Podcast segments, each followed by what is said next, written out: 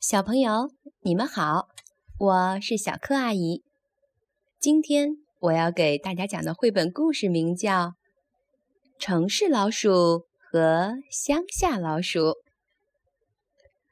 每天傍晚，乡下老鼠都会爬出自己的小房子，来到草地上。它喜欢静静地待在夕阳下的感觉。乡下老鼠望着远方的城市，想到。那里的老鼠平时都吃什么呢？他们去哪儿找谷粒和浆果呢？好想去那里看一看啊！乡下老鼠把好吃的点心放在竹篮里，然后穿过田野，壮着胆子来到了城市。城市里到处是高楼大厦，乡下老鼠很害怕。他小心翼翼地从一个墙角溜到另一个墙角，很快，他的脚就被硬硬的地面弄疼了。我是不是应该回去呢？他嘟囔着说：“这里一只老鼠都没有呀。”嘘！突然，乡下老鼠听到一个声音。他转身看见一只城市老鼠正从墙缝向外望。我是从，赶快进来，外面很危险。城市老鼠轻轻地说。城市老鼠蹭蹭的在前面跑，乡下老鼠紧紧的跟着它。哦，乡下老鼠大声叫了起来。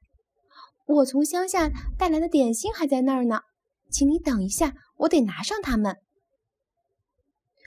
我来帮你吧，谢谢你带的东西哦。我还想请你去我们那里做客呢。城市老鼠回答。接着，两只老鼠爬进了一条长长的通道。乡下老鼠十分兴奋，一不小心，它的头撞到了一根管子。吓得它把篮子都丢掉了。最后，他们来到了一个墙洞里。瞧，这儿就是我的家啦！城市老鼠骄傲地说。乡下老鼠有点不敢进去，因为这里的气味很陌生。最后，他还是好奇地走了进去，东看看，西瞧瞧。他觉得好惊奇呀！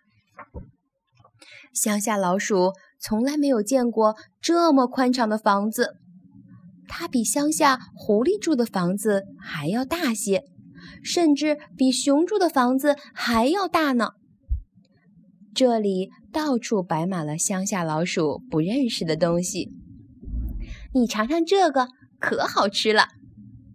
城市老鼠指着一块奶酪说。好好吃啊！乡下老鼠高兴地吃着奶酪，可是过了不久，它的肚子就疼了起来。喝口水吧，城市老鼠说：“躺在这儿休息一下吧。”慢慢的，乡下老鼠打起瞌睡来，它迷迷糊糊的看到了自己的小房子。和那些熟悉的东西，最后他沉沉的睡着了。第二天早晨，乡下老鼠第一个起床了。亲爱的城市老鼠，谢谢你，你对我太好了。可是我现在想回家了。城市老鼠把乡下老鼠送到街上，他们就在那里分别了。乡下老鼠飞快地从城市跑回了乡下，回到了他在乡下的家里。它又能在松软的草地上爬来爬去了，又能闻到青草的香味儿了，还能享受温暖的阳光了。这种感觉多美好啊！乡下老鼠坐在家里的沙发上，虽然很累，但是它很开心。三天后，乡下老鼠听见有谁在田野上大声喊道：“乡下老鼠，你在哪儿呀？”哎呀，一定是城市老鼠！乡下老鼠心想，他马上来到了外面。你能来到我们这儿，太好了！乡下老鼠十分高兴地说道：“我想来看看你是怎么生活的呀。”城市老鼠说：“可是这里的路太难走了，我的脚都走疼了。”快跟我来！乡下老鼠说：“去小池塘里洗洗，就会好受些的。”站到水里去吧，乡下老鼠说。这样可以减轻疼痛哦。城市老鼠慢慢舒服起来了。瞧，我给你带来了奶酪。